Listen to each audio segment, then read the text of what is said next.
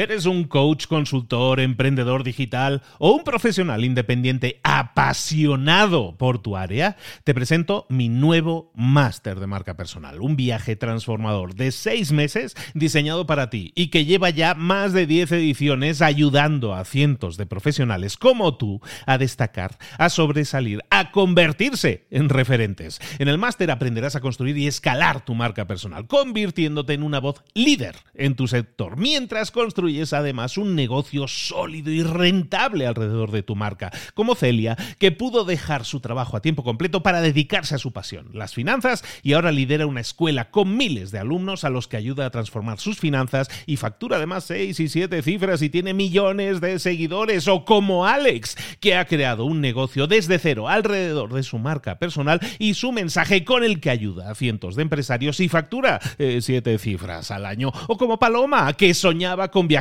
por el mundo y que ahora vive como nómada digital con cientos de miles de seguidores y más de 17.000 alumnos. Gracias al máster, su sueño pasó de ser una idea a una realidad rentable y reconocida. Este es el momento de que tú también dejes tu huella, de influir y de vivir por fin de tu pasión. Visita librosparaemprendedores.net barra marca y descubre muchas más historias de éxito de gente que confió en nuestro método. En junio comenzamos además la nueva generación y añadimos más novedades, más servicios y más soporte que nunca. Únete a la élite de profesionales que ya están cambiando sus vidas. ¿Estás listo? ¿Estás lista para desarrollar tu marca personal y ser nuestra próxima historia de éxito? Pues visita librosparaemprendedores.net barra marca y comencemos. Hablar en público, uno de esos grandes miedos que tienen la mayoría de las personas, pero sin embargo, hablando en público es como puedes conectar con otras personas, como puedes transmitir ideas, como puedes de alguna manera impactar también a muchas otras personas. Hablar en público, sin embargo, como decimos, nos da mucho miedo. Es algo que no apetece mucho hacer. Hay gente que prefiere morirse antes que enfrentarse a un gran público. Y es lógico, se puede entender, pero hay formas de superar ese miedo y al superarlo poder impactar, poder ayudar, poder transmitir ideas a otras personas y de esa manera pues generar cambios. Existe una organización que se llama TED, que es famosísima y que sus charlas TED se han hecho mundialmente famosas, están en YouTube, pero también en su propia página web, las tienes disponibles subtituladas en tu idioma seguro, y son altamente recomendables porque se encargan de transmitir esas ideas. Yo tuve la suerte de participar en una, en una, hacer mi propia charla TED y puedo dar fe del impacto positivo que se puede generar. Y es por eso que te quiero invitar a que te quedes aquí conmigo una horita, escuchando este resumen que te he preparado de ese libro que se llama Charlas TED, escrito por el, creador de las charlas TED realmente, que se llama Chris Anderson, y que lo llaman la guía práctica, la guía oficial, para saber cómo hablar en público, cómo presentar una charla TED. Sirve para todo, para hablar en público, para charlas TED. Es realmente interesante, realmente importante. Es una herramienta que deberías estar incorporando en tu arsenal, si no lo has hecho. Y es un libro que vamos a ver ahora mismo, aquí resumido, en libros para emprendedores. Sin más, comenzamos.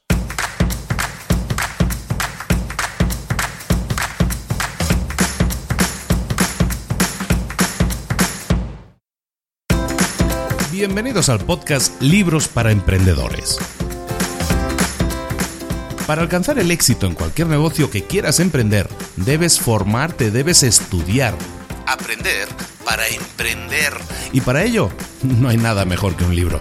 En el podcast Libros para Emprendedores te ayudamos de tres maneras. Primero, seleccionando los mejores libros del mercado para ayudarte a emprender, a mejorar en tu emprendimiento. Segundo, te ofrecemos gratis un resumen de los puntos más valiosos explicados en cada libro. Y tercero, te damos finalmente pasos a seguir para poner en práctica todas esas lecciones aprendidas y así poder acortar tu camino hacia el éxito ya sea marketing, ventas, liderazgo, emprendimientos, mentalización, eh, vamos a analizar lo mejor de lo mejor, de los mejores libros del mercado y te lo vamos a dar todo bien masticadito y listo para ser aplicado. Soy Luis Ramos, empresario y emprendedor, y voy a acompañarte, si me lo permites, en este camino. Sin más, comenzamos. Muy buenas a todos, bienvenidos una semana más a Libros para Emprendedores. Aquí estamos de nuevo con un nuevo libro en el que te vamos a resumir las ideas más importantes, los puntos, digamos, vamos a recorrer ese libro, vamos a ojearlo muy rápido, parándonos en aquellas ideas más importantes. ¿Para qué? Para que tú le dediques mucho menos tiempo, para que no tengas que leer el libro si no quieres, y si te interesa mucho el tema y si te interesa mucho el resumen, pues a lo mejor hasta te compras el libro, sabes que en las notas del episodio tienes ahí también un enlace para comprarlo y de paso nos ayudas un poquillo y con esto lo que hacemos es acercar ese conocimiento a muchísima, muchísima más gente. Lo mismo que hace esta organización que te estaba comentando en la introducción, lo mismo que hace TED, la organización TED fundada, no fundada, pero de alguna manera hecha grande, hecha universal por este señor que es el autor de este libro que se llama Chris Anderson, un señor inglés de ya más de 60 años, 61, 62 años, así pone en Wikipedia, parece que no tenemos la fecha del nacimiento. Bueno, pues Chris Anderson se incorpora a TED cuando era TED en una microcharla en California que se hacía anualmente. Eh, eh, Chris Anderson era un señor muy exitoso en el mundo editorial y entonces él, él, quería generar ese tipo de impacto a través de acercar grandes ideas a la mayor cantidad de gente posible. Y entonces lo que hace es agarró esta, compró esta licencia, esta, este TED, esta charla TED original, que era muy pequeña anual, y entonces la hizo mucho más grande. TED significa, son las iniciales de tecnología educación y diseño y originalmente esa era la idea. Chris Anderson lo que hace es que toma esta idea y la hace mucho más grande y entra un poco de todo, ¿no? Entonces, en, una charla TED te puedes encontrar cualquier tema de psicología, de negocios, de cualquier tipo de cosas de desarrollos tecnológicos. Todo eso tiene cabida también en una charla TED. Las charlas TED desde el año 2006 se publicaron en Internet, gracias a que YouTube, que es uno de los canales más vistos en YouTube, es el canal de TED precisamente, pues a través de YouTube, pero también a través de su propia página donde tú puedes ver absolutamente todas esas charlas gratis de forma gratuita y aparte tienen proyectos que subtitulan las charlas a más de 100 idiomas, entonces es fantástico encontrarte con personas top mundial en muchos casos que dan esas charlas TED. Además, hay una serie de charlas que se llaman TEDx. Las TEDx, en la que yo participé en una, como comentaba en la introducción, las TEDx se fundan en el año 2009 y es básicamente para hacerlo todavía más universal, para que lleguen a mucha más gente. Y entonces, ¿qué hacen? Pues que cualquiera puede organizar su propia charla TED, simplemente tiene que mm, apuntarse, como aquel que dice, pedir la licencia, pero lo, fundamental, las charlas TED son gratuitas, son sin ánimo de lucro, son para acercar ideas, para difundir ideas entre la gente ese es el espíritu de esta organización no, no, gubernamental. Entonces, como te digo, esta es un poco la historia de TED a grandes rasgos para los que no la conozcan, los que les suene o no están seguros si lo conocen. Si han visto una charla TED se van a dar cuenta enseguida porque eh, sale alguien hablando en el escenario y detrás hay como tres grandes letras TED en rojo, ¿no? Entonces es muy fácil reconocerlo. Bueno, pues como te decía, TED es una organización espectacular, es impresionante la cantidad de conocimiento que está ahí diseminándose y yo te invito a que veas la mayor cantidad de charlas TED posible. Hay personas que se han puesto como reto, como reto, ¿no? Porque realmente es, es muy constructivo, el ver una charla TED cada día. Recuerda que es algo que es muy factible de hacer porque hay charlas TED desde 7 minutos, hay charlas TED de 10 minutos, la mayor cantidad de charlas TED que vas a encontrar son de 18 minutos, más o menos. En definitiva, tenemos un montón de opciones en todos los idiomas, no solo en inglés, que son las TED originales, pero tienes un montón de TEDx también en todos los idiomas que te puedas imaginar. Entonces ahí vas a encontrar un montón de información altamente recomendado. Y hoy vamos a hablar de este libro. Este libro se llama Charlas TED y es la guía oficial TED para hablar en público. ¿Por qué es importante este libro? Mira, es importante, en este caso es importante para mí porque es una herramienta que yo utilicé para precisamente, oye, pues hablar en público, para presentar mi charla TED. Este es uno de los libros, no el único, también tengo que decirlo, pero es uno de los libros que yo usé como base para crear mi propia charla TED. Entonces siempre en algún momento te voy a mencionar mi charla TED y todo eso. Bueno, eh, lo hago porque, porque la he hecho y estoy muy orgulloso. Eh, aparte tiene cientos de miles de, visualizaciones, lo cual me llena de mucho orgullo. Y te invito a que visites las notas del programa en este, en este episodio especialmente. Vayas a, a la página web de Libros para Emprendedores y busques este episodio especialmente. ¿Por qué? Porque en este episodio lo que vamos a hacer es revisar también toda una serie de charlas TED que para ti pueden ser interesante ver. También vas a tener por ahí algún enlace a la mía, si te interesa, perfecto. Y si no, también, no pasa nada. Voy, voy a intentar recopilar una serie de charlas TED que realmente valga mucho la pena que veas. A lo mejor te estoy poniendo una que es la más vista, ¿no? La de Ken Robinson, pero a lo mejor te estoy poniendo la de un niño africano masai que inventó un sistema para espantar a los leones que se estaban comiendo el ganado de su familia. Eso también es una charla TED súper increíble y maravillosa, de hecho, que vale mucho la pena ver y son apenas siete minutos. Vas a tener un montón de información, por lo tanto, un montón de recopilación de charlas interesantes dentro de las notas del programa. Recordarte también que estamos lanzando, estamos de lanzamiento, estamos lanzando un nuevo producto que se llama el Máster de marca personal. El máster de marca personal es un producto de educación, un taller de muy poca gente en el que vamos a escoger a, una serie de personas y llevarlas en el desarrollo de su marca personal. Y digo llevamos o vamos a llevar porque es un máster en el que he buscado tener a grandes profesionales, grandes profesores en el tema de marca personal. Si quieres más información sobre el máster y, quieres ah, tener una entrevista previa con nosotros para ver si estamos alineados, por favor envíame un mail a luis arroba y te pongo inmediatamente toda la información necesaria para que arranquemos con eso. Gente que va a estar en el máster, por ejemplo, pues tenemos profesores internacionales. Tenemos a Marta Emerson que va a estar dando el máster conmigo y, vamos a ser los dos profesores. Marta Emerson es súper potente, la hemos entrevistado también en libros. El, vamos a tener a Joan Boluda. Joan Boluda también se ha comprometido que quiere dar una clase con nosotros en nuestro máster.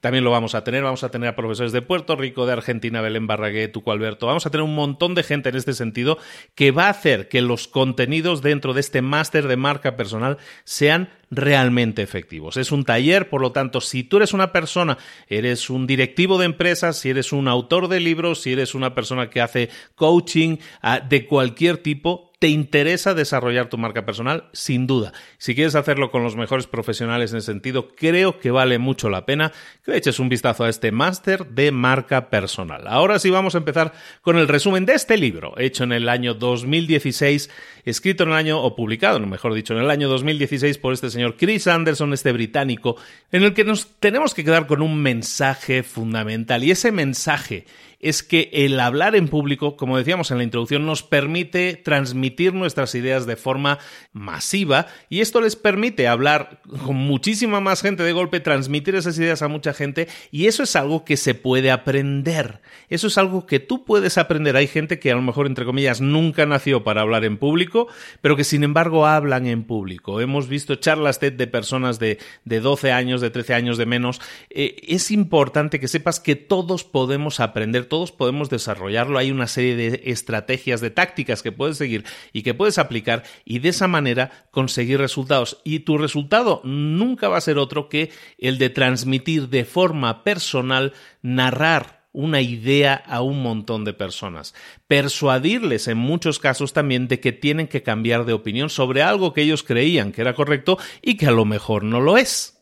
Pero como todo en esta vida, todos tenemos nuestros gustos. En las charlas TED es exactamente igual. No hay una regla fija para crear una charla TED. Vamos a ver una serie de directivas interesantes para que las tengas en cuenta. Y sobre todo recuerda esto, hoy no vamos a hablar solo de charlas TED. Todo lo que estamos explicando aquí sirve exactamente igual si tú tienes que hablar en una reunión en tu empresa delante de cuatro o cinco personas, en tu estudio, en tu carrera también tienes que enfrentarte a ese hablar en público. Todo lo que vemos aquí te va a servir. Entonces te decía que, que, no existen dos públicos iguales y tampoco existen dos oradores iguales. No buscamos imitar a nadie. No estamos buscando imitar a nadie, estamos buscando crear nuestra propia personalidad, transmitir nuestra propia personalidad a través de esa charla que estamos creando. Y el objetivo final de una charla, de hablar en público, es generar un cierto rango, unas ciertas emociones. ¿Qué tipo de emociones son interesantes crear cuando tú das una charla? La primera, es muy obvia, es la empatía. La empatía es esa conexión con la otra persona y la otra persona tiene contigo. Establecer esa empatía es importante, entender a la otra persona y que la otra persona también entienda tu punto de vista. También puede ser una emoción interesante el hacer soñar a esas personas, ¿no? Compartir un sueño que tú tienes y que realmente crees que puede motivar a muchos, eso es algo fundamental.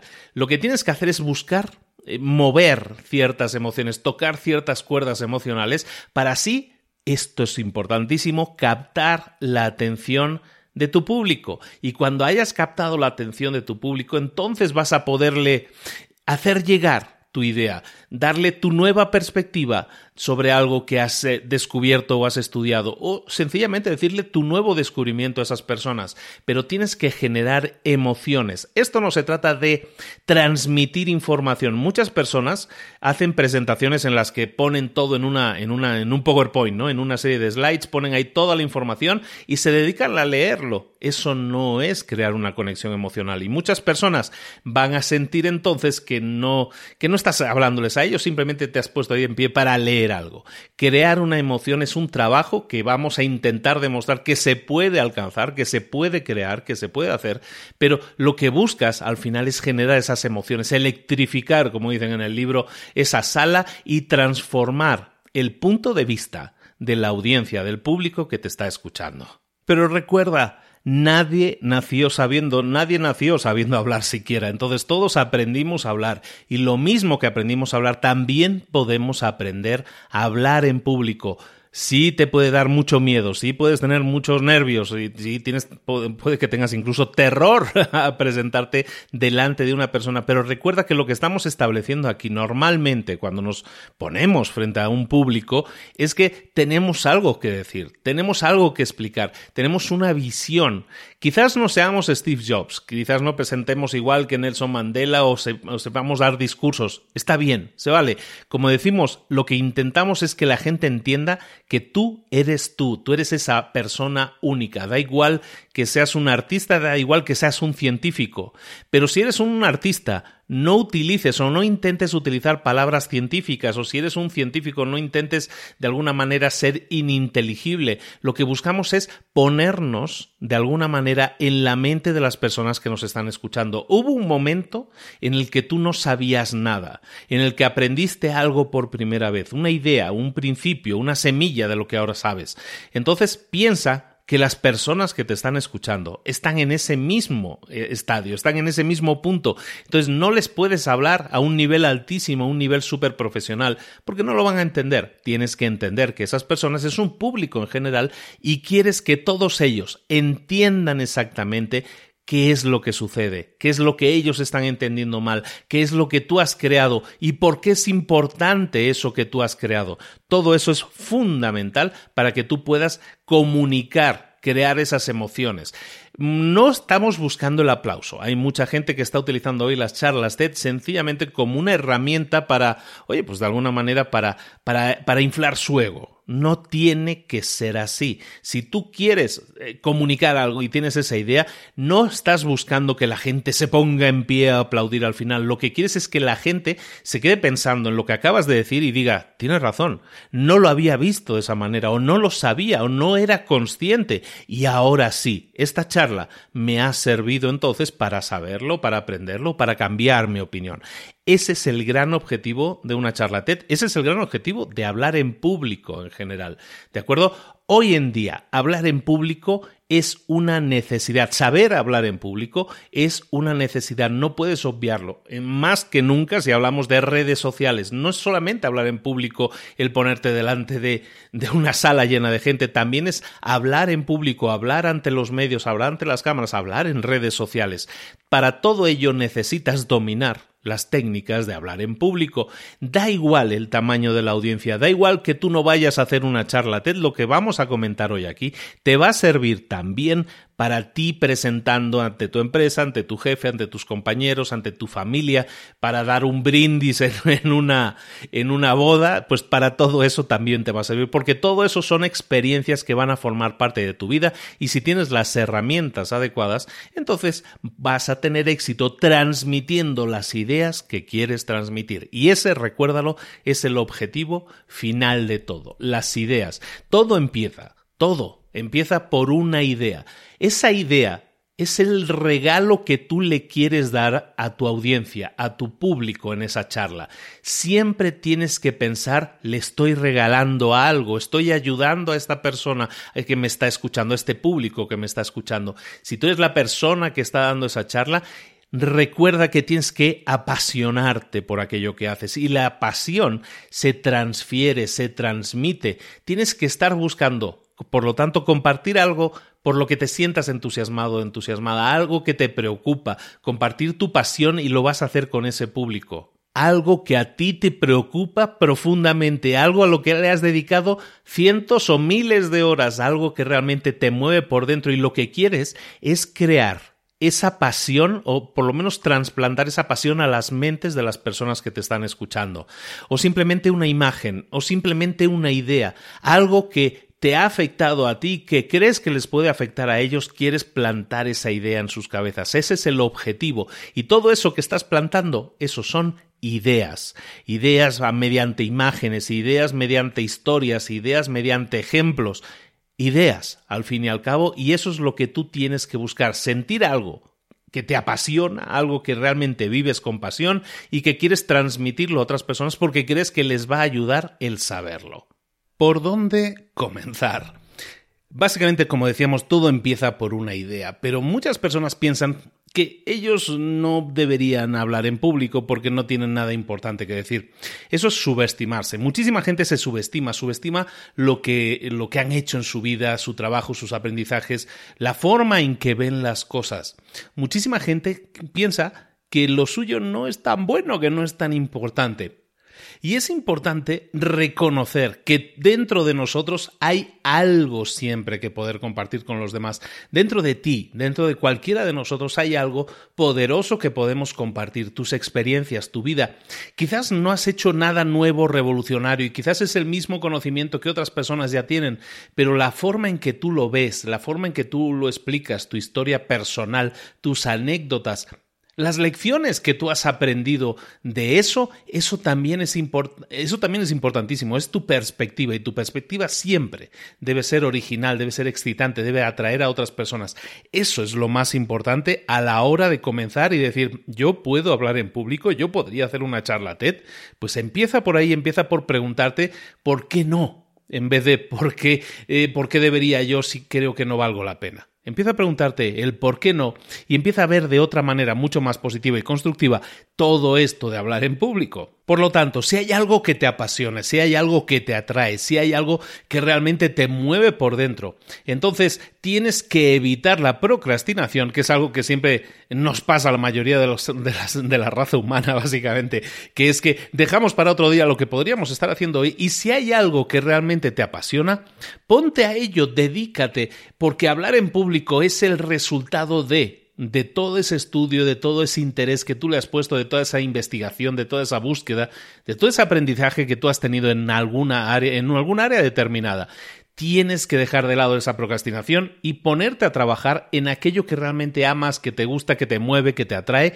¿Por qué? No porque algún día sí podrás dar una charla TED, sino la charla TED va a ser el resultado de toda esa pasión puesta, enfocada en esa área en concreto. Conviértete en un especialista en esa área. Disfruta de lo que estás haciendo. A lo mejor, como te digo, no es nada innovador lo que estás haciendo, pero da igual, disfruta lo que estás haciendo y es entonces cuando puedes transmitir un montón de cosas nuevas para mucha gente, para mucho público. Como te digo, hay varias charlas que vamos a estar compartiendo y hay gente en todas las áreas, en todas las facetas de la vida, en todos los tipos de trabajo que están haciendo presentaciones en público, ya sea en charlas TED o ya sea en otro tipo de charlas. ¿Por qué tú no? Una vez tengas clara esa área de conocimiento, ese, ese, tema sobre el que quieres tratar, sobre el que quieres explicar, entonces, siguiendo con los consejos que nos dan en el libro, una vez tienes clara y definida esa idea, tienes que pensar en cómo la vas a transmitir al público, teniendo en cuenta que es el público el receptor de ese mensaje y que ese público puede que no tenga el conocimiento, de hecho seguramente no va a tener el conocimiento que tú tienes. Entonces tienes que utilizar las herramientas que tienes a tu alcance, que no son las tuyas propias, sino tu conocimiento de la audiencia. No todo, no es importante todo lo que tú sabes, sino es importante saber qué es lo que sabe la audiencia. Si la audiencia a la que vas a hablar no sabe nada, tienes que poner eso prioritariamente encima de la mesa. ¿Por qué? Porque toda idea que tú pongas en tu discurso, toda idea que tú vayas a explicar, es importantísimo que resuenen esas personas. Hablábamos antes de que tú plantas semillitas, ¿no? En la cabeza de esas otras personas, esas ideas. Esas ideas tienen que florecer, tienen que ser imágenes que la gente pueda entender. Por lo tanto, el lenguaje es prioritario, el uso del lenguaje es prioritario y por lo tanto el lenguaje que debes utilizar no es el lenguaje en el que tú te expresas normalmente, que a lo mejor es mucho más culto o mucho más profesionalizado en el sentido del tema que tú estás tratando, sino tiene que ser todo lo contrario, el lenguaje tiene que ser el mismo lenguaje que usa la gente que te está viendo. Y tienes que ser capaz de explicar en sus palabras tus ideas. Eso es la clave principal en cuanto al tema del uso del lenguaje. No puedes ponerte a, explicar cosas súper interesantes pero súper complejas sin antes haber preparado a la gente que está escuchándolas para que las pueda entender. Porque si la gente no lo entiende, si la gente no te entiende, la gente se desconecta. Por lo tanto, es importante que entiendas cuál es el lenguaje que tienes que utilizar y que todo lo que vayas a explicar se, se, pase por ese filtro, por ese tamiz, que es el lenguaje que puedes utilizar y no otro, porque si utilizas un lenguaje culto, un lenguaje tecnológico, un lenguaje sofisticado que tú entiendes perfectamente, pero el público no, la gente se va a desconectar, no te va a prestar atención. En una charla TED, en cualquier discurso en el que estés entregando valor, ya sea charla TED o sea de cualquier otro tipo, hay una serie de trampas que tienes también que evitar. ¿Cuáles son las cuatro trampas que tienes que evitar? Principalmente, la, la primera trampa que tienes que, que evitar es el pitch de ventas, el discurso de ventas. Básicamente, tú eres una persona que se sube a un escenario para entregar valor a la audiencia, para darles cosas a ese público que te está viendo. Algunas personas que se suben al escenario cometen errores y el error principal que cometen es el, intentar venderles algo, el intentar obtener algo de la audiencia, obtener algo del público. Yo me subo aquí, te explico algo, pero quiero venderte algo, es decir, quiero que tú me des dinero o algo a mí a cambio, ¿no? Eso no es el objetivo de una charla TED y no debería ser el objetivo de la mayoría de charlas. Cuando tú das una charla, acostúmbrate a entregar la mayor cantidad de valor posible, a ser generoso porque el ser generoso es lo que la audiencia, lo que el público recibe mejor, mejor y eso es lo que realmente quieres transmitir conexión con el público, como hablábamos antes. Por lo tanto, uno de, los, eh, de las cuatro trampas, de los cuatro errores que tienes que evitar, el primero, el pitch de ventas, el discurso de ventas. El segundo es divagar. Divagar es, eh, es darle muchas vueltas a las cosas, hablar demasiado de las cosas. Recuerda que en una charla TED, como máximo, tienes 18 minutos. En la mayoría de momentos que te enfrentes a un público, tu tiempo está limitado. No tienes un tiempo infinito, tienes un tiempo limitado. En las charlas TED el máximo son 18 minutos. Entonces, ¿eso es mucho tiempo? No, eh, no es mucho tiempo, te lo aseguro. Es poco tiempo. Por eso mismo, si tú tienes un mensaje, si tú tienes una idea clara que explicar, no, te, no le puedes empezar a dar vueltas a las cosas, no puedes divagar, tienes que ir directamente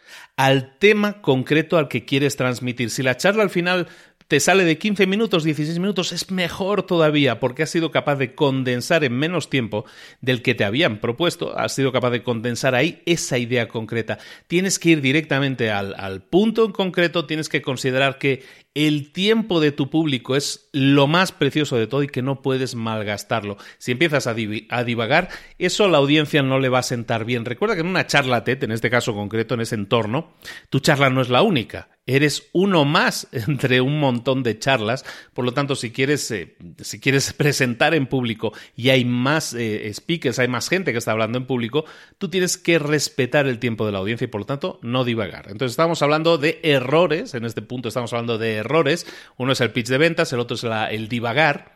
El otro es aburrir a la gente con temas de tu organización, en temas de tu empresa. Porque mucha gente, cuando llega a, a, tener la oportunidad de hacer una charla TED, lo que hace es de alguna manera hacer un resumen de su vida. Y eso no es, eso no es interesante. ¿Por qué? Porque mucha gente llega al escenario y empieza a hablar de, oye, nuestra empresa que la creamos hace 25 años y el primer año hicimos esto y esto y esto. Todo eso es historia de la empresa. Puede ser inspirador, no digo que no, pero recuerda que tu tiempo es limitado, es finito y lo que buscas a lo mejor es generar una idea.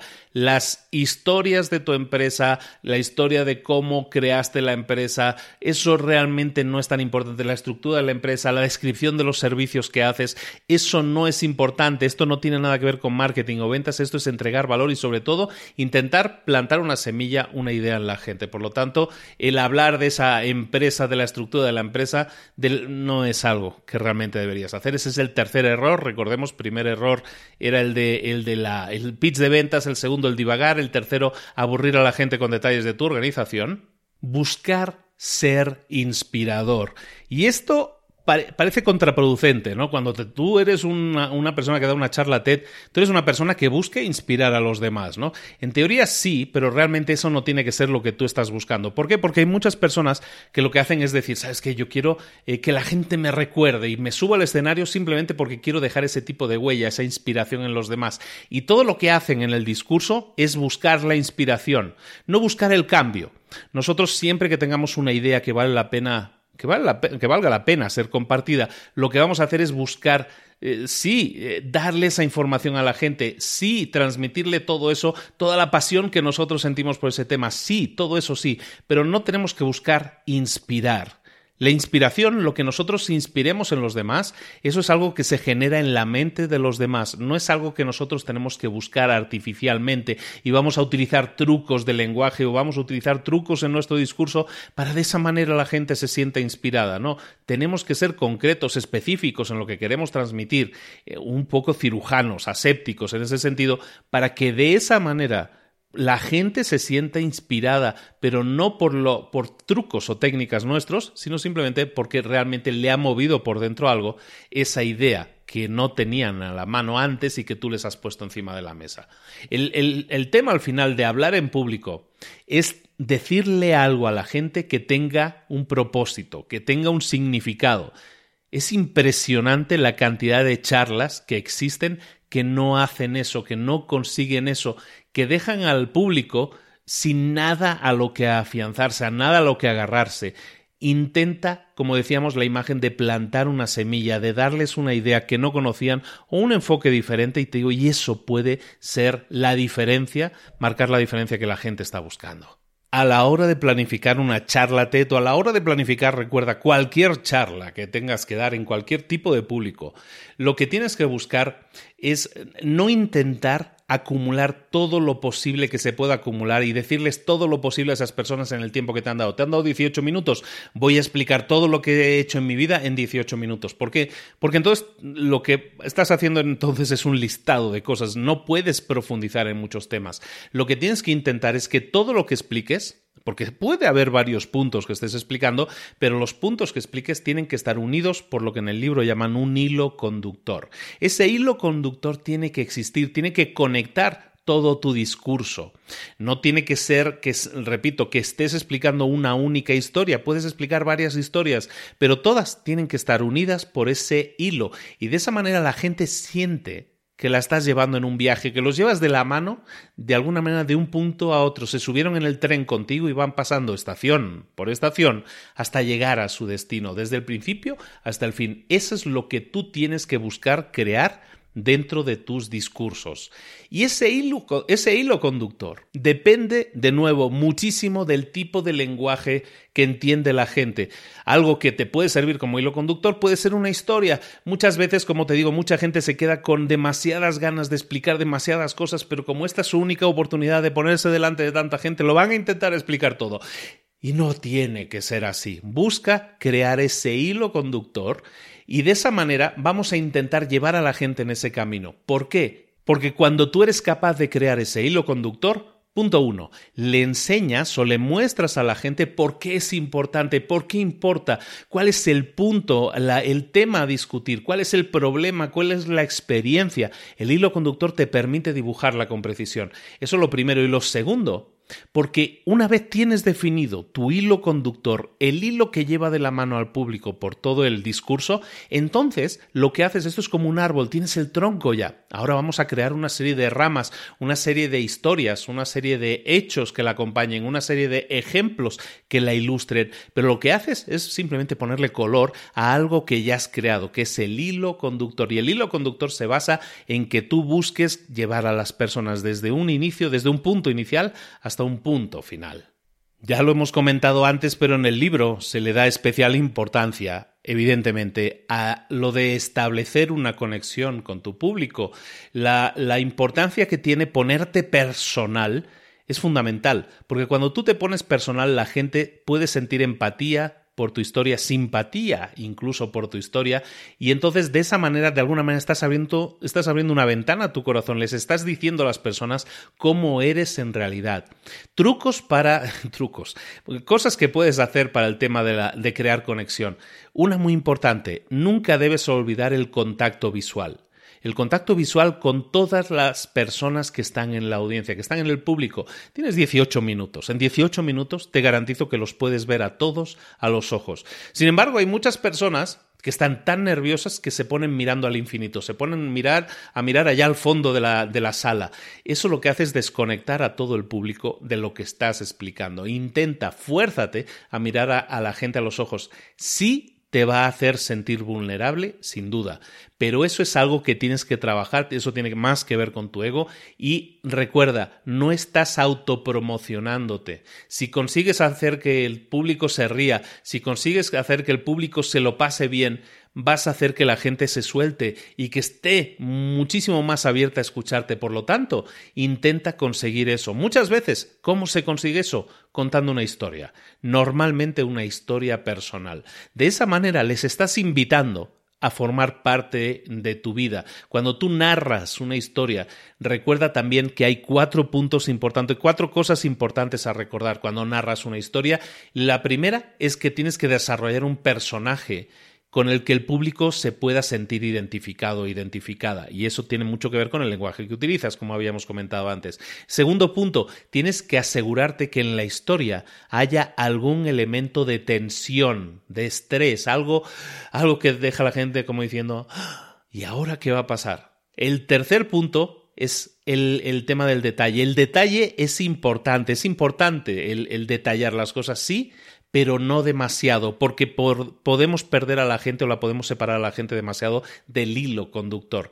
Y el cuarto punto importante cuando crees una historia es que necesitas darle una conclusión, necesitas darle un cierre, necesitas terminar la historia de forma apropiada. No puedes dejar la, la historia como las series de televisión, ¿no? Se acaba la, la primera temporada y te dejan como expectante a ver qué va a pasar en la siguiente temporada. Aquí no, aquí tienes que cerrar todos los hilos que has dejado alguna vez sueltos dentro del discurso y ya sea mediante algún tipo de alivio eh, cómico, alivio divertido, alivio emocional incluso, tienes que cerrar la historia. Entonces recuerda que al narrar una historia, cuatro puntos importantes, desarrollar un personaje con el que la audiencia se identifique, asegurarte que hay cierto elemento de tensión en la historia, que los detalles son importantes pero no tanto y finalmente que tenemos que darle un cierre a toda la historia. Yo dando un poco de ejemplo de, de este tema y tomando mi charla como ejemplo, os diría que yo me leí este libro y, escuché esto o leí esto de la, de, la, de la creación del hilo conductor.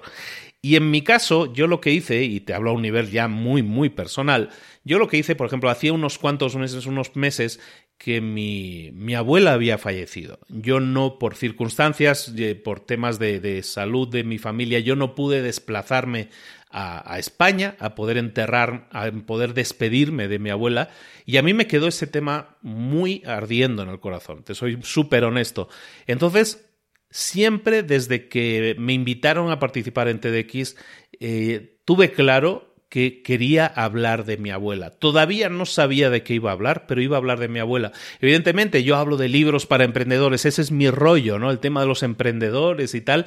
Sí, pero entonces cómo hacerlo, ¿no? Entonces empecé a engarzar.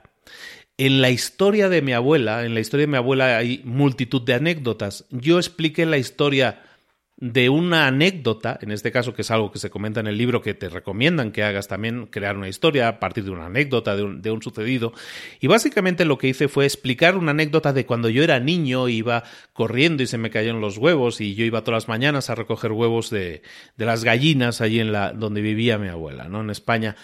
Y ese se convirtió en el hilo conductor. esa historia la engarcé como el hilo conductor. Esa historia tiene un final, sí, la historia termina, se remata la historia al final del discurso y, además, pues eh, como decíamos, ¿no? Eh, desarrollo un personaje con el cual el público podía identificarse, que era yo cuando era niño.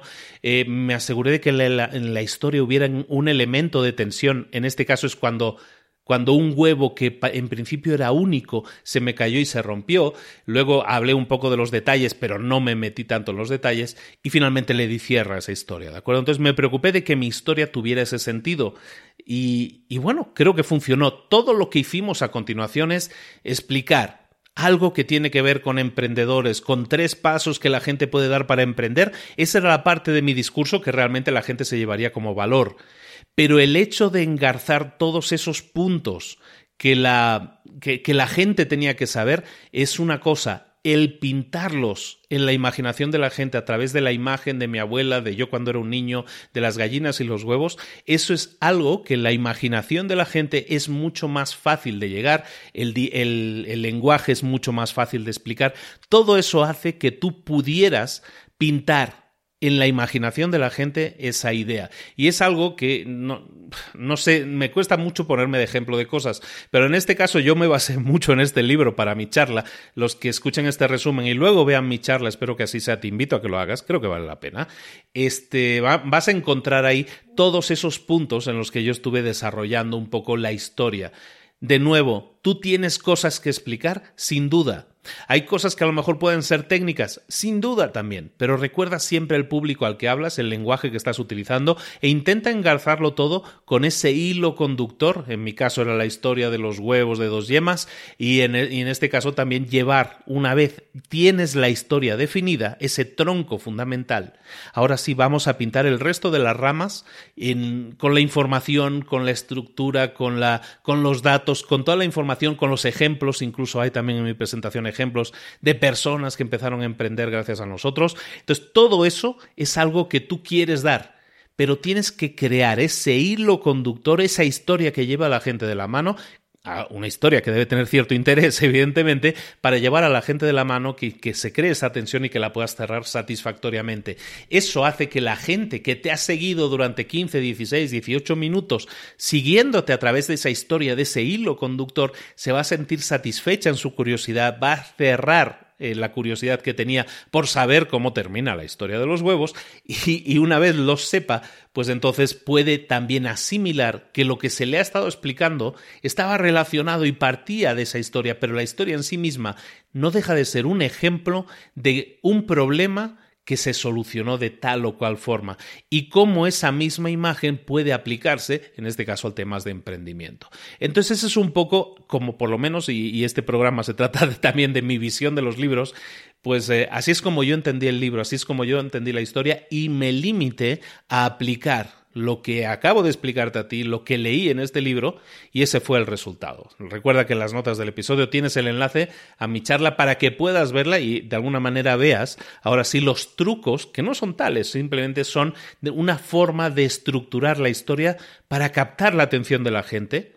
Y no quiero decir que mi historia sea ejemplar, ni mucho menos, pero es la mía, como decíamos, es mi historia personal. Y eso que explico sucedió en realidad. Y esa persona que sale en las fotos sí es mi abuela. Y todo lo que expliqué es real. Y simplemente lo que hice fue utilizarlo como hilo conductor y buscar la forma de que esa historia pudiera servir de ejemplo también para las cosas que yo pretendía explicar. Por lo tanto, y muy importante, siempre que tú estés construyendo tu historia, debes recordar esto. Punto uno, que debes comenzar allí en donde se encuentra tu público ahora. Pensar qué es lo que está haciendo tu público, cómo piensa tu público, cuál es el lenguaje de tu público. Segundo, tienes que prenderles, picarles la curiosidad. Eso es fundamental. Como hemos dicho, explicando historias, a lo mejor dejando historias abiertas y cerrándolas al final. Eso pica la curiosidad de las personas. Luego, si vas a explicar conceptos diferentes en tu, en tu explicación, debes hacerlo de uno en uno. No puedes decirle, y hoy vamos a hablar de estos cuatro puntos, punto uno, punto dos, punto tres, punto cuatro, el uno y el tres tratan de esto, el dos y el cuatro tratan del otro. No, eso es un lío. Lo que tienes que hacer es decirle, paso uno, y lo explicas, o punto dos, y lo explicas. Punto 3 y lo explicas. Tienes que ir uno por uno. Si tienes que utilizar metáforas, metáforas, utilízalas. Si tienes que utilizar ejemplos, utilízalos. Si tienes que ejemplificarlo con cosas reales, hazlo también. Pero recuerda que la gente no sabe lo que tú sabes de ese tema y por lo tanto tienes que acercarte a su visión de las cosas para que eso tenga sentido, para que la gente pueda entenderlo y por lo menos pueda entender el concepto, el concepto principal que tú quieres transmitirlo. La gente que va a una charla TED o la gente que va a ver tu charla TED no tiene que memorizar 18 minutos, no tiene que ser capaz de repetir esos 18 minutos, tiene que quedarse con una, dos, tres ideas eso es en lo que tienes que trabajar, en crear, en pincelear, en dibujar esa idea 1, esa idea 2, esa idea 3. Otro punto que se suele tratar siempre que tú preparas una charla y cuando quieres hablar en público es el tema de la persuasión, persuadir a los demás. Recordemos que persuadir lo vamos a entender de la siguiente manera, es convencer al público que la forma en que están ahora mismo pensando sobre un determinado tema no es, no es la más correcta, que podría ser algo diferente. Eso es a conseguir que la gente ponga en duda las cosas que hasta ahora daba por ciertas. Eso es persuadir a alguien. Si tú eres capaz de conseguir eso, hacer de que la gente ponga en duda algo que creía saber bien, entonces habrás tenido éxito. Lo que tienes que hacer para conseguir persuadir a la gente de algo es utilizar una fórmula que explican en el libro que sirve para primar a la audiencia y para reforzar un razonamiento que quieres hacer. Que esto así dicho suena como muy sofisticado, no lo es tanto. Es básicamente hacer que el público entienda lo siguiente. Si esto es cierto, amigos míos, entonces, si esto es cierto, si A es cierto, entonces B es el siguiente paso lógico. Eso es persuadir a alguien. Entonces, para eso tienes que primar a las personas, tienes que hacer que la gente esté de acuerdo contigo en el primer punto, en el punto A, llamémoslo así, o, X, como dicen en el libro. Si X es cierto, entonces claramente lo que, lo que le sigue es Y. ¿no? Si eres capaz de hacer eso, y siguiendo esta fórmula deberías ser capaz de hacerlo, entonces vas a conseguir persuadir a la gente de que efectivamente estoy de acuerdo con el punto uno y esta persona me está diciendo, pues si estás de acuerdo con el punto uno, lo que le sigue entonces es el punto dos, o el resultado, o el beneficio, o aquello que tú quieras plantar en la mente de la gente, entonces habrás sido capaz de persuadirlos. ¿Cómo hacerlo? la persuasión funciona de muchísimas maneras diferentes. Puedes romper el hielo al principio explicando una historia, explicando algo que sea divertido. Vamos a poner ejemplos dentro de las notas del programa que, en los que vas a ver todo esto, pero al final lo que haces, lo que buscas es crear una imagen visual en la mente de las otras personas en las que esa idea que quieres validar quede validada. ¿Y cómo puedes crear esas imágenes? ¿Cómo puedes decirle a la gente, esto es lo que quiero que te imagines, lo que quiero que pienses? Hay una serie de formas de hacerlo, hay tres formas de hacerlo básicamente, que es eh, no, no, existe otra manera de decirlo, es mostrarles a la gente tu visión de las cosas. ¿Cómo le muestras a la gente? Hay varias formas de hacerlo. La primera es el paseo, ¿no? Es pasear a la gente, es llevar a la gente de viaje, llevarlos del punto A en el que se encuentran ahora a un punto B. Y a lo mejor es a través de la historia de tu trabajo, de la historia de mi abuela y los huevos. Es simplemente llevar a la gente a través de ese paseo, pasear con ellos, al lado de ellos y como si igual que si fueras paseando, es irles explicando uno por uno las cosas, las razones, los ejemplos ejemplos que tú quieras explicarle, porque esos se van a sumar, se van a acumular para llevar a la gente al punto final, ¿de acuerdo? Entonces, un ejemplo, una forma de hacerlo es el paseo. Llévate a la gente de paseo virtualmente, obviamente metafóricamente, para llevarles y crear esas imágenes de un proceso, de un camino, de una evolución. Otra forma es una demostración dinámica. Puede que lo que estés explicando se pueda demostrar de forma práctica. A lo mejor es una idea que tú hiciste realidad, es un primer prototipo de algo, pues puede ser. Yo, si te soy honesto, te voy a recordar, mira, recuerdo perfectamente eh, la primera charla TED que yo he visto en mi vida. Y la recuerdo con tal claridad por, por, una razón, porque era una demostración dinámica, una demostración práctica, como estamos viendo aquí. Esa te la voy a buscar y te la voy a poner también en las notas del programa. Era una presentación de Microsoft de un señor que se llama Blaze, no me acuerdo, ahora lo buscaré el nombre. Blaze eh, presentaba una, una aproximación a un software mediante el cual agarraba todas las fotos de un determinado eh, sujeto, de un determinado tema en la nube, buscaba todas esas fotos y las montaba en un modelo tridimensional. Por ejemplo, si tú estabas eh, creando o querías crear un modelo tridimensional de la Sagrada Familia en Barcelona, pues bueno, buscabas Sagrada Familia, buscabas las imágenes que la gente publicaba en Internet de la Sagrada Familia y lo que hacía era localizar todas esas imágenes y pegarlas y ver qué información podía sacar de cada una de esas fotos para montar un modelo en tres dimensiones de la Sagrada Familia o de cualquier lugar, de una calle, de lo que sea. Es un poco lo que ves ahora en Google, en Google Maps, por ejemplo, pero en Google Maps son fotos tomadas en secuencia, entonces tiene sentido. No, en este caso son fotos tomadas de Internet eh, públicas, tomadas de otras personas que las habían publicado. ¿no? Entonces imagínate el poder que tiene eso. Esa fue la primera charla TED que yo he visto en el 2006 y una charla espectacular en ese sentido y era una charla en la que era un señor que estaba, estaba de pie detrás de una pantallita e iba haciendo su demostración. Era una, una presentación muy corta, la vas a ver, en la que simplemente estaba diciendo, mira, le damos clic aquí, hacemos esto y pasa esto fantástico y la gente, oh, oh, es increíble.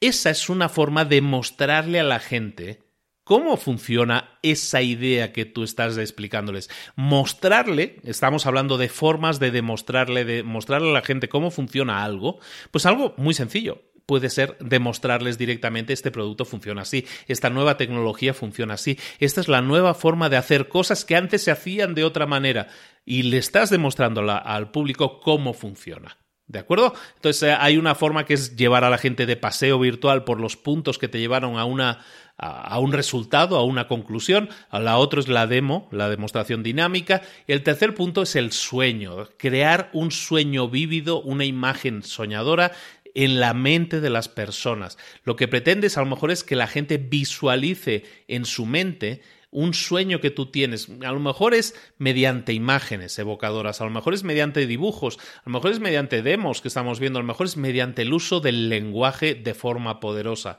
Lo que buscas es, de forma literal en algunos casos o de forma metafórica en otros casos, que la, que la imagen que la gente dibuja en su mente sea la imagen de, la, de, lo que el futuro pudiera llegar a ser. Normalmente en una charla teta hablas del futuro, de cambiar las cosas, ¿no? De cambiar la humanidad.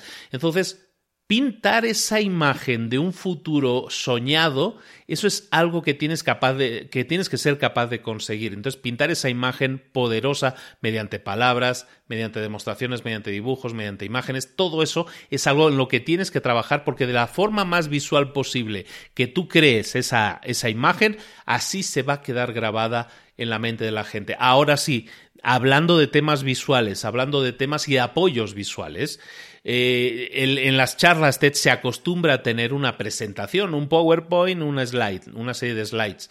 Tenemos que utilizarlo siempre, tenemos que utilizarlo lo menos posible. De hecho, en cualquier presentación deberíamos ser capaces de, de ser lo suficientemente didácticos a la hora de presentar algo como para no necesitar de demasiadas slides, de demasiadas imágenes en nuestra presentación. Entonces, si tienes necesidad de poner en un PowerPoint una serie de imágenes, ponlas. Pero recuerda esto, nunca utilices más slides de las que necesitas y nunca en alguna slide utilices más información de la necesaria.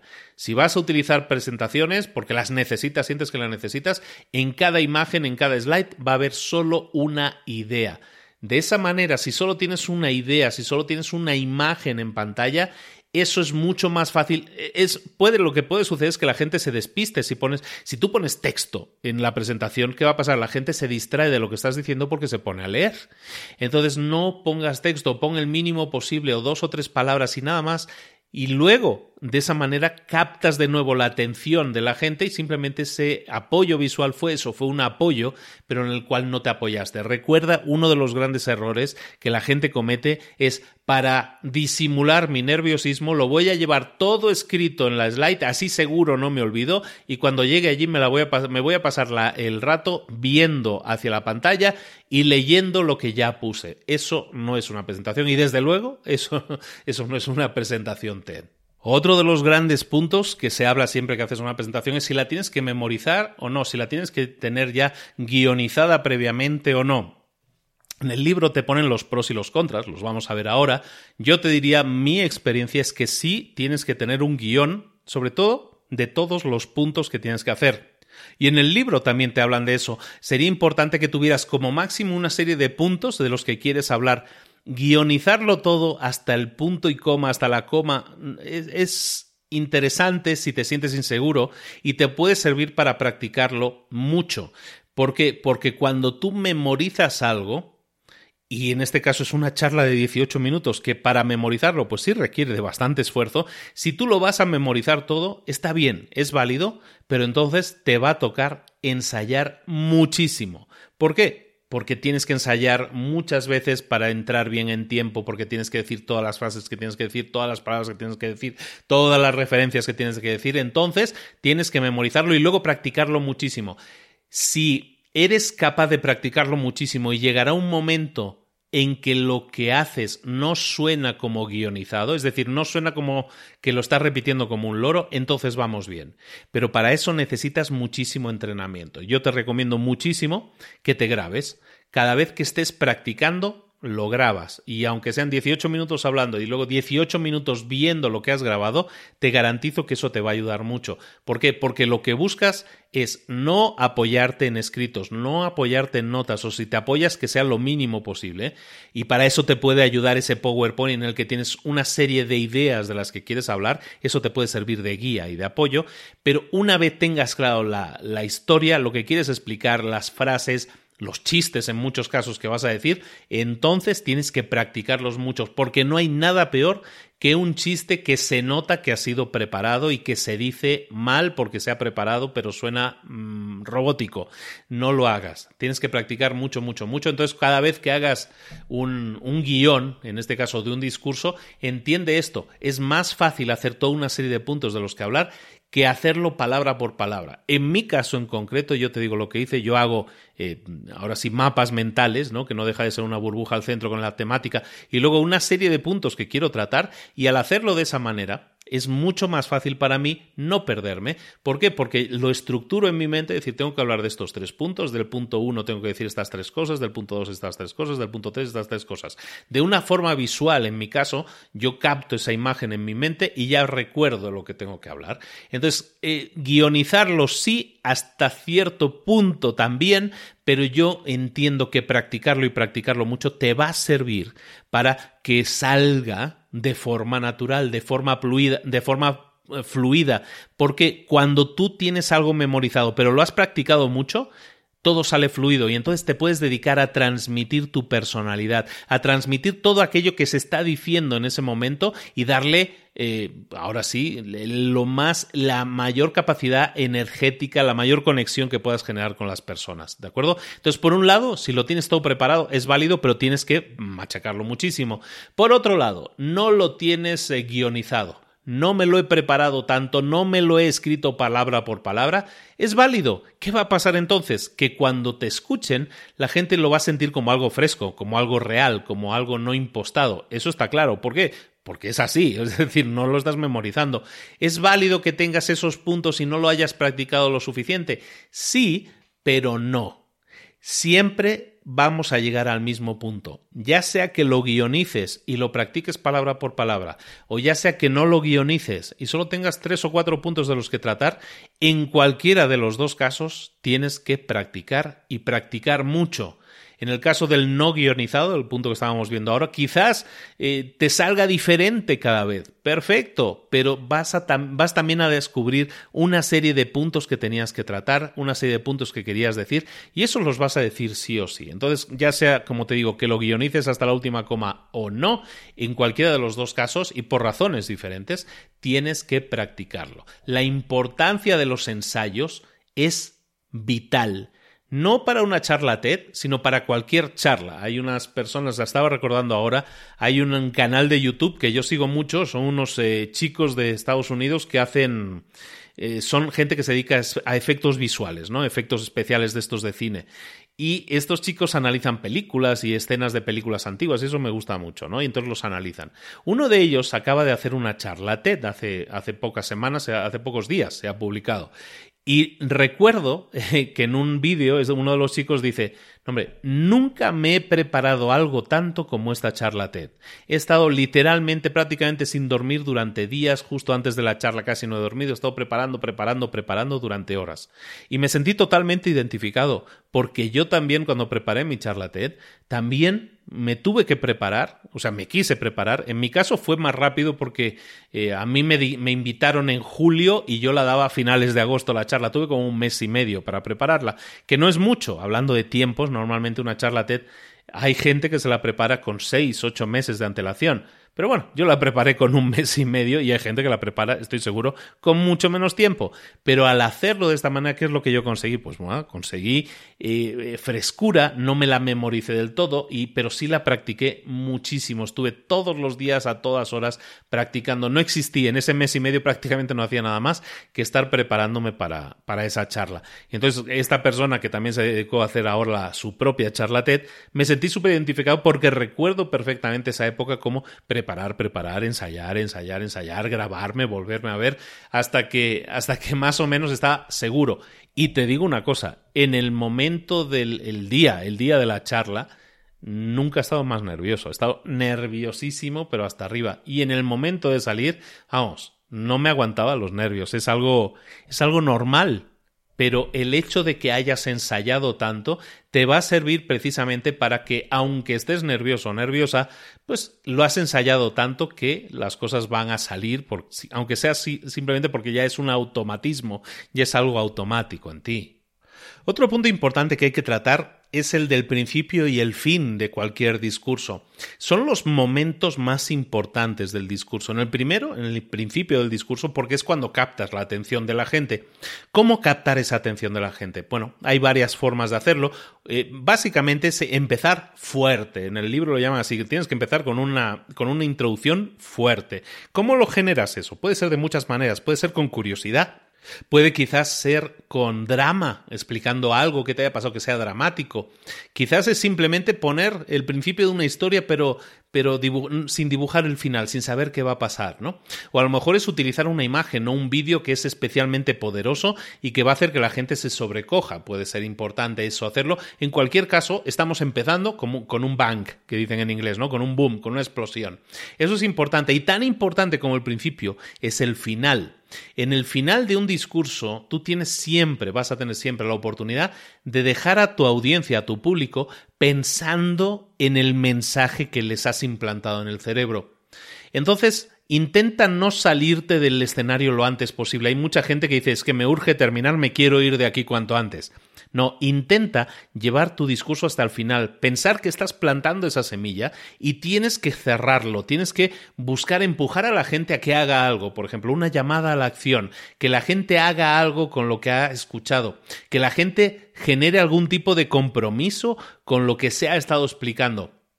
Has estado dibujando, creando esa visión en la mente de la gente. Lo que tienes que hacer a lo mejor incluso es enlazar el final con el principio Todas esas estrategias de principio y fin o ligarlos entre ambos son especialmente efectivas para crear esa conexión, esa atracción y dejar ese mensaje mucho más establecido en la gente. En mi discurso, lo vuelvo a poner como ejemplo, en mi discurso así lo hice.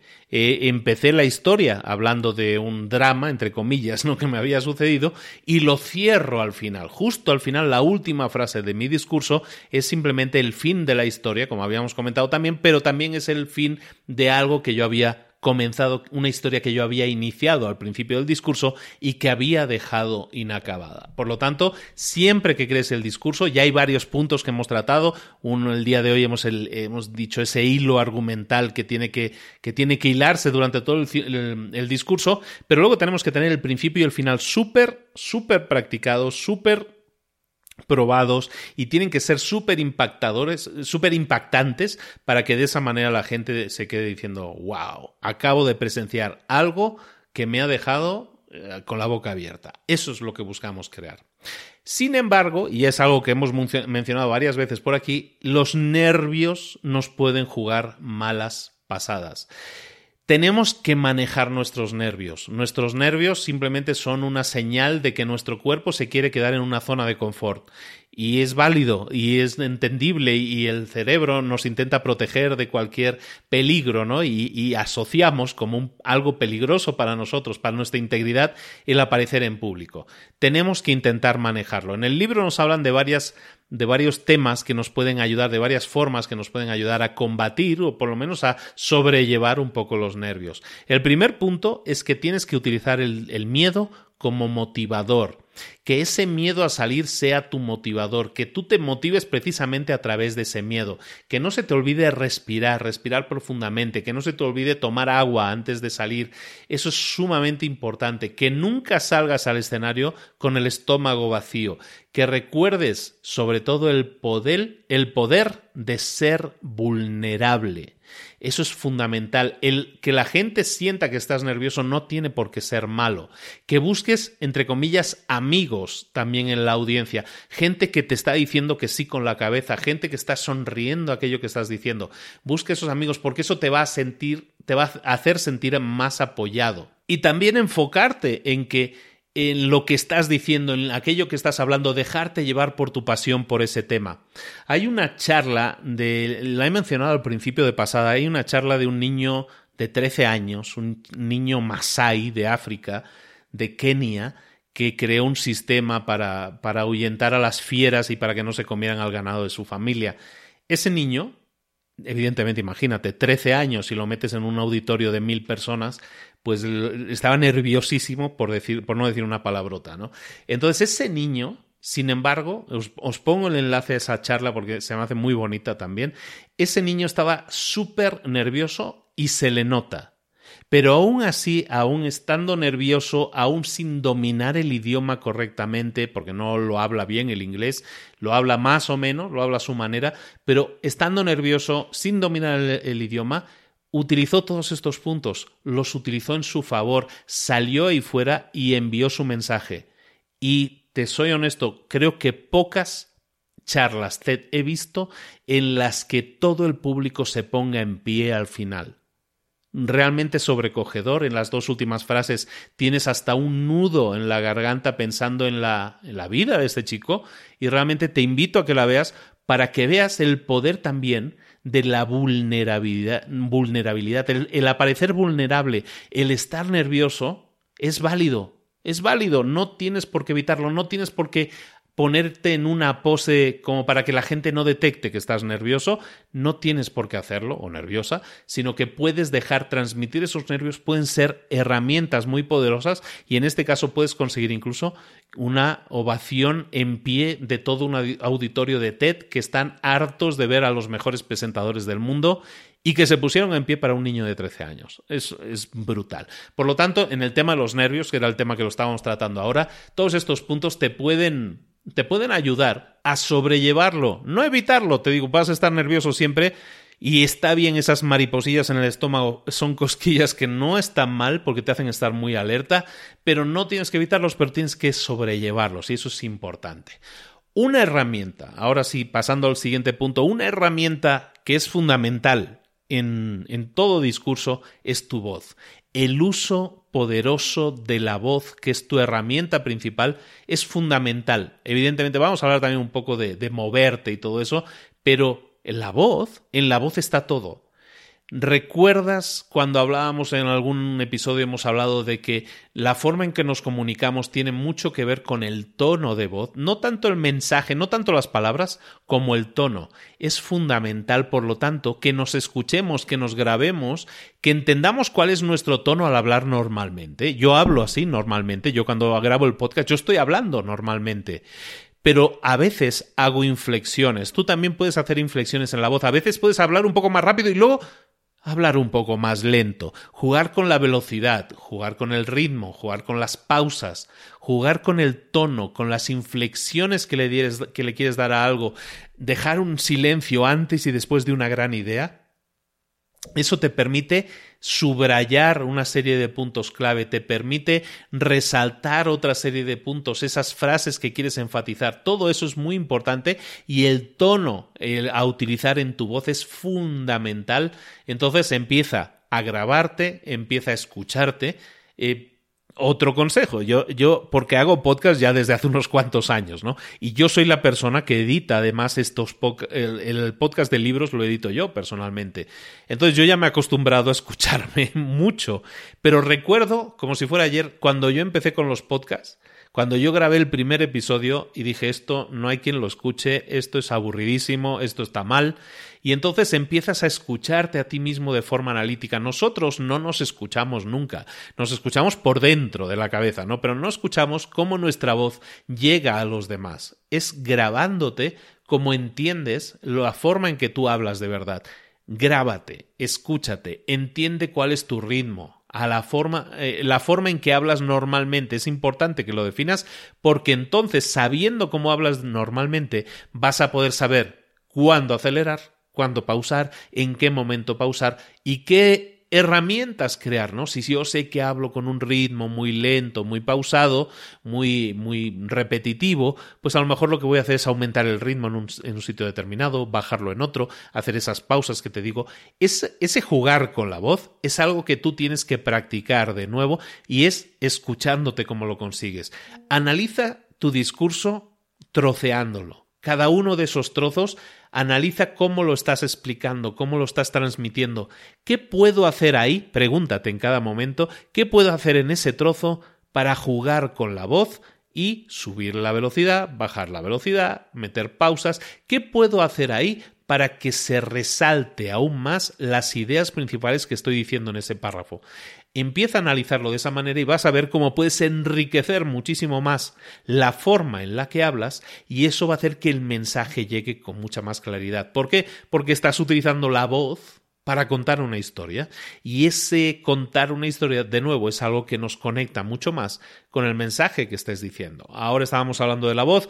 Otro tema fundamental es el lenguaje de tu cuerpo. O el lenguaje de tu cuerpo, además de la propia voz, es algo que también genera mucha conexión. Cuando hablamos de comunicación, hay tres cosas que intervienen en nuestra comunicación cuando estamos presentes. Uno es el, el lenguaje físico, el lenguaje del cuerpo, otra cosa es el tono que acabamos de decir, y otro es las palabras en sí mismas. Hemos estado hablando anteriormente de las palabras. En el punto anterior hemos hablado del tono. Ahora, nuestro lenguaje físico, la forma en que nosotros gesticulamos es igualmente importante. Si te sientes muy nervioso, muy nerviosa y empiezas a pasearte de un lado para otro, piensa que eso puede distraer a la gente del mensaje, porque te están siguiendo como si fueras la pelota en un partido de tenis. Y tenemos que intentar evitar eso. Simplemente, muy simple, si estás súper nervioso, intenta plantarte, aparte en, TED te meten como una alfombrita roja en la mayoría de ellos para decirte, este es el punto central, ¿no? Entonces, plántate en ese punto central, si existe la, alfombrita, si estás haciendo un TED, así será. Si no, pues, eh, pues si te la imaginas la alfombrita, te imaginas un punto plántate en ese punto central, piernas semiabiertas en, en posición tranquila, así un poco como cowboy, ¿no? Así a punto de un duelo, te quedas ahí clavado, las piernas clavadas, la cintura clavada, no se mueve nada. Y simplemente gesticula con tus manos, mueve tus manos, que tus manos sirvan también para dibujar historias, para señalar puntos en, en concreto, para contar uno, dos, tres con los dedos. Todo eso lo haces con las manos. El hecho de que tengas los pies clavados al piso, al suelo, que tengas la cintura quieta, eso es súper poderoso, es una de las imágenes más poderosas de poder que se pueden generar. Por lo tanto, si estás muy nervioso, vamos a probar, en vez de estar paseando constantemente, que nos va a cansar y depende del ritmo al que caminemos nos puede, nos puede hasta dejar sin aliento, y vamos a pensar en qué podemos hacer para quedarnos quietos, para quedarnos fijos en el centro y simplemente mover el cuello, mirar a la gente, darle seguimiento con la mirada a los ojos de la gente y con nuestra gestualidad de las manos, seguir conectando con, con, la gente que nos está escuchando. Ese es uno de los mejores consejos que te puedo dar. Otro consejo que, que te puedo dar no es del libro, pero que tiene que ver con el lenguaje también de movilidad es que, que tú puedes a lo mejor incluso pensar que el escenario, en el escenario tú puedes dibujar una, una W, que dicen en España, o una W, que dicen en México, la letra, la, letra del whisky, ¿no? La, la W. Si tú eres capaz de visualizar esa imagen cerrando ahora los ojos y tú empiezas en el punto central tu discurso y te vas moviendo por esa por esa letra imaginaria hacia atrás, luego hacia el fondo, hacia adelante, hacia la esquina, luego vuelves y te plantas en el centro y vas hacia el otro lado, también un poquito hacia atrás y luego hacia adelante. ¿Lo visualizas? Visualizas esa letra ese camino, esto, esto lo, lo, enseñaron en Toastmasters, que luego os voy a hablar de este tema, eh, eso me lo enseñaron en Toastmasters y realmente si lo utilizas sabiamente, es decir, no te pones a estar como un tren que va y viene por esa vía, sino que vas de vez en cuando hacia el centro, te quedas ahí, o vas hacia uno de los extremos y te quedas ahí, o vas hacia el otro extremo y te quedas ahí y plantas una idea, eso es un lenguaje corporal bien utilizado también. Si no eres capaz de eso o dices son demasiadas cosas en las que pensar, entonces me voy a quedar en el centro, clavo los pies e intento, y intento eh, comunicarlo todo con las manos, con la mirada y con el tono de voz. Tengo o voy a tener muchísimas menos cosas de las que preocuparme si hago eso que si estoy paseando, si estoy haciendo una u otra cosa. En definitiva, esto es un poco el resumen del libro, son los puntos principales de lo que hemos estado viendo. La conclusión final que te tienes que llevar es que todo esto son trucos todo se basa en que tengas una idea. Volviendo un poco al principio, las ideas principales del libro son las siguientes. La primera es que hablar en público es algo que se puede aprender. Si tú ahora no lo tienes, puedes llegar a tenerlo. Tienes que, empezar, eso sí, teniendo una idea clara de lo que tienes que explicar. Eso es lo más importante de todo. Lo más importante es tener esa idea y luego intentar captar a la audiencia montarla en este tren imaginario que tú tienes, en el que tienes que llevar a la gente de un punto a otro punto, simplemente que viajen contigo, que creen esas imágenes en su cabeza. Eso es fundamental.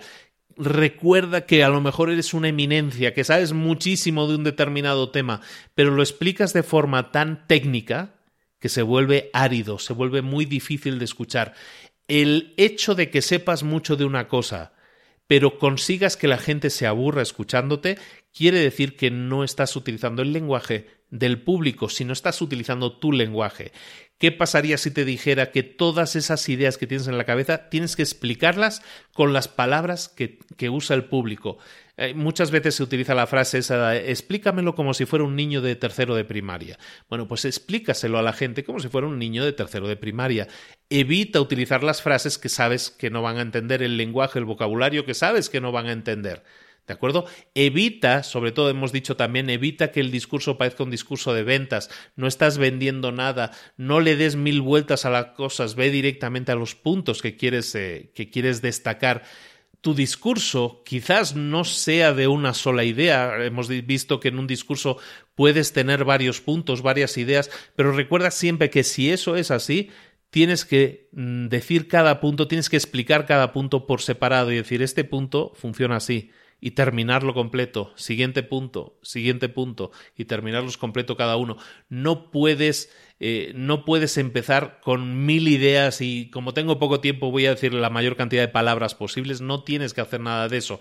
Recuerda que si eres capaz de hilar una historia en la que vas engarzando todos esos puntos, eso es mucho más potente, esa historia, ese hilo central es mucho más potente y puede llevar a la gente a través de una historia inacabada y que se cierra al final, a través de esa historia es como puedes llevar a la gente y encandilarla y que encuentren tu charla, tu charla memorable. Recuerda también el uso de herramientas o apoyos visuales. Es, es útil, sin duda, pero intenta que sean las mínimas posibles, por un lado, que tengan la menor cantidad posible de palabras, por un lado, y que, que no sirvan para que la gente se distraiga, que la gente no empiece a leer. Y luego, recuerda en cuanto a herramientas, que tu voz es fundamental dominarla que hay una serie de tonos, hay una serie de ritmos que tú puedes utilizar y que el jugar con ellos, sobre todo entendiendo cuál es tu ritmo al hablar normalmente, el utilizar un, tono más rápido, un tono más lento, el utilizar pausas, todo eso te va a ayudar. Y también el lenguaje corporal, la forma de enfatizar los puntos, de remarcar una serie de puntos, ayuda a explicar una historia, sin duda, y para eso tu lenguaje eh, físico, tu tono, tu entonación y las palabras que utilizas son fundamentales. Ahora, ¿qué es lo que podrías hacer con esta información? Que son ideas que te hemos dado, no es un paso concreto. Si quieres un método concreto, te recomiendo de, de mi amiguísima Mónica Galán Bravo, te recomiendo su método Bravo, ella es generosa al máximo y te enseña también a hablar en público y tienes cinco puntos muy claros en su método Bravo. En este libro son ideas, te dejan muy, muy claro que tu discurso es tuyo, pero te dan una serie de puntos que te pueden servir como apoyos. Te soy honesto, este libro me ayudó muchísimo. Hay otros libros que te explican mucho más a detalle, haz esto, haz lo otro, di estas frases, di esto di lo otro, que no me ayudaron tanto como este. Por eso quería en algún momento traer a libros para emprendedores este, este libro, porque creo que es importante. No el que una persona se prepare para una charla Si te vas a preparar una charla espero que, que te ayude un poco, pero sobre todo que la gente se anime a hablar en público. Yo quisiera acabar este resumen ya no diciendo algo que sale en el libro, sino algo que viene también de mi experiencia. Como veis, en este episodio especialmente estoy hablando mucho de mi propia experiencia. Y es que yo no estaría haciendo este podcast hoy en día si no, hubiera, si no me hubiera animado a aprender a hablar en público. Yo no estaría, ah, yo no hubiera hecho, evidentemente, una charla TED si no me hubiera animado antes a hablar en público, a aprender a hablar en público. Este libro puede ser una ayuda. El libro de Mónica, de Galán Bravo, el método Bravo, te puede servir sin duda también. Hay libros de muchas, de muchos autores diferentes que te pueden ayudar. Pero nada te va a ayudar más que el hecho de ponerte delante de un público, grande o pequeño, pero ponerte delante, exponerte delante de un público y empezar a practicar. ¿Cómo hacerlo? ¿Con quién hacerlo? Donde yo vivo no, no, no, llegan estos libros. ¿Cómo puedo hacer este tipo de cosas? Yo siempre recomiendo a todos lo que yo hice. Yo en el año 2011, más o menos, eh, me inscribí a un curso, a un curso, no, no es un curso, en realidad es como una especie de taller, es un club de oratoria. Es un club de oratoria que está en todas las ciudades del mundo prácticamente y si no lo está, lo puedes crear en tu propia ciudad. Un curso, un club, perdona, un club de oratoria, en este caso es un lugar al que tú vas periódicamente, en mi caso era semanal, yo iba todos los jueves, ¿y qué pasaba todos los jueves? Pues los jueves iba a mi club Toastmasters y presentaba un tema, si lo había preparado, si no, me dedicaba a escuchar a otras personas presentando sus temas, me dedicaba a escuchar críticas constructivas, me dedicaba a aprender y practicar también el arte, bello arte de la improvisación hablando en público, y todo eso me ayudó muchísimo. Yo no estuve muchos años, yo estuve dos años ahí y, no fue mucho. Hay gente que ha estado muchísimos más años y que habla muchísimo mejor que yo y contacta y conecta muchísimo mejor que yo con las, eh, con las personas que los escuchan, sin duda.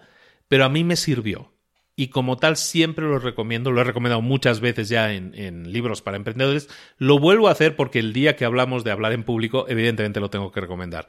Ese club se llama Toastmasters, pongo el enlace también en, la, en las notas del programa, se escribe Toastmasters, todo junto, Significa literal, para los que se pregunten qué significa, significa literalmente los maestros del brindis. Y, se creó originalmente como tal, ¿no? Para enseñar a la gente a brindar en los eventos públicos. Ahora es una estructura súper interesante, es un sitio fantástico en el que vas a hacer un montón de nuevos amigos y sobre todo vas a practicar el hablar en público en un entorno seguro. Si tu idea es presentar una charla TED, pues felicidades por ello, prepárate, apúntate a un club Toastmaster, grábate, escúchate, todo lo que hemos estado diciendo te va a ayudar y espero que te vaya muy bien. Ahora, para todos aquellos que no estén preparando una charla TED, no pasa nada, lo que hemos dado es un montón de consejos muy válidos. Vamos a intentar ponerlos en práctica. ¿Dónde? Inscríbete a un club de Toastmasters y empieza a practicar en ese club todo lo que estamos viendo aquí, más todo lo que te van a enseñar. Ellos te entregan un montón de manuales, un montón de información útil. ¿Dónde encontrarlos? En la página web de Toastmasters, toastmasters.org, si no recuerdo mal, hay una opción, está en inglés, pero pone encontrar un club. Find a club. Encontrar un club es el sitio en el que tú vas a ir y te sale ahí tu mapa de Google Maps y en el que dices yo vivo en la ciudad de y pones ahí el nombre de tu ciudad eh, y buscas los clubes que estén más cerca. Ahí te va a salir un listado de clubes. Vas a tu club Toastmasters, mm, les llamas, les contactas, oye, ¿qué día tenéis sesión? Voy a ir, puedo ir, te van a invitar a ir, no tienes que pagar nada en la primera sesión, la lo pruebas, ves el ambiente y sobre todo te enamoras un poco más del hecho de poder hablar en público. Te aseguro que es probablemente la mejor herramienta que puedes incorporar a tu arsenal hoy ya sea que vayas a hacer una charla TED, ya sea que quieras mejorar en tus relaciones con la gente que te rodea, ya sea que quieras ser capaz de comunicarte mejor y con más claridad y más estructuradamente, ya sea que quieres dar discursos en tu empresa, ya sea que quieres presentar eh, ante clientes de forma más efectiva. Todo eso lo puedes practicar hablando en público. Te va a dar muchísima más seguridad y te puede permitir abrir las puertas de tu mente a decir, ahora me atrevo a hablar en público, ahora me atrevo a hacer un podcast, como es mi caso, o incluso me puedo atrever a hacer una charla TED porque me siento mucho más seguro de que puedo hacerlo, de que puedo hablar en público. Te lo recomiendo mucho, es algo que recomiendo que haga a todo el mundo yo a mis hijas, cuando tengan la edad adecuada, yo más o menos con los 14, 15 años, las quiero introducir en el tema de hablar en público porque es algo, es una herramienta que te da muchísima seguridad en ti mismo o en ti misma. No, no acabaríamos nunca de decir todas las, las virtudes que tiene eso.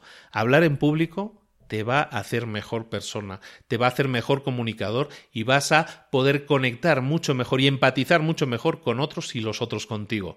Por lo tanto, para terminar este resumen, te invito a que lo pongas en práctica, que cualquiera de los que nos estén escuchando, y son decenas y decenas de miles de personas con cada episodio, y escuchen este episodio, digan, ¿sabes qué? Me voy a animar.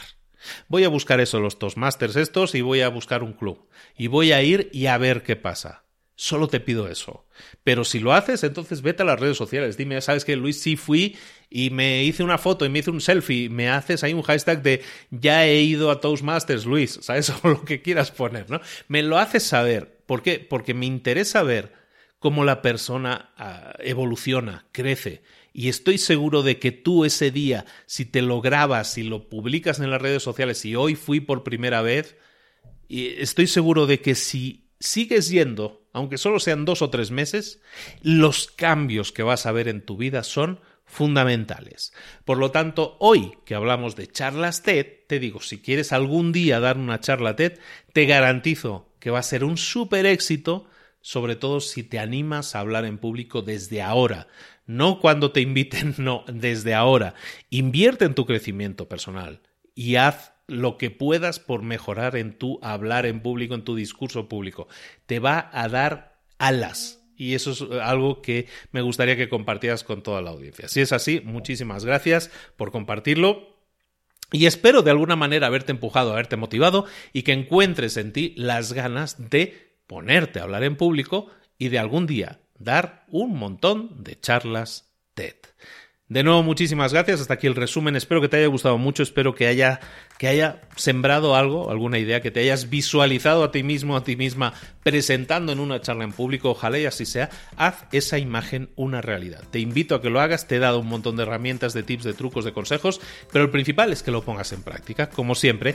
Y si es así, recuerda que también puedes ver en las notas del episodio un montón de discursos TED que he seleccionado especialmente para ti, para que veas cosas que pueden ser interesantes para ti de cómo la gente, ahora que hemos hablado un poco de la técnica que hay detrás de un discurso, para que veas que no son discursos técnicos, sino que son discursos en los que la idea, lo que quieren transmitir es lo más importante, pero que en esos discursos los están estructurando tal cual yo te he dicho que lo hacen y eso realmente que es una parte técnica que es practicable, también está en tu mano conseguirla. Recuerda que en librosparaemprendedores.net tienes todas las notas del episodio, recuerda que estoy deseando leer tus comentarios si tienes iTunes, si tienes un teléfono iPhone, vete a la aplicación de podcast y me dejas ahí cinco estrellas y un comentario, los leo todos, los agradezco todos.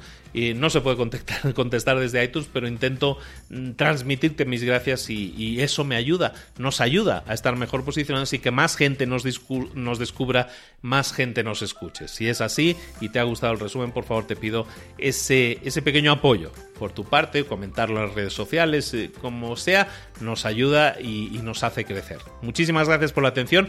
Recuerda que en librosparaemprendedores.net lo tienes todo, tienes las notas también aquí en el, en el, en el podcast. Como escuches el podcast eh, en tu teléfono, seguramente tienes la forma de ver las notas. Recuerda visitar especialmente este episodio para ver un montón de charlas que te pueden motivar, estoy segurísimo de ello. Un abrazo muy grande de Luis Ramos. Nos vemos la próxima semana en Libros para Emprendedores. ¿Nos vemos? Pues nos vemos. Venga, hasta la próxima semana. Un abrazo. Hasta luego.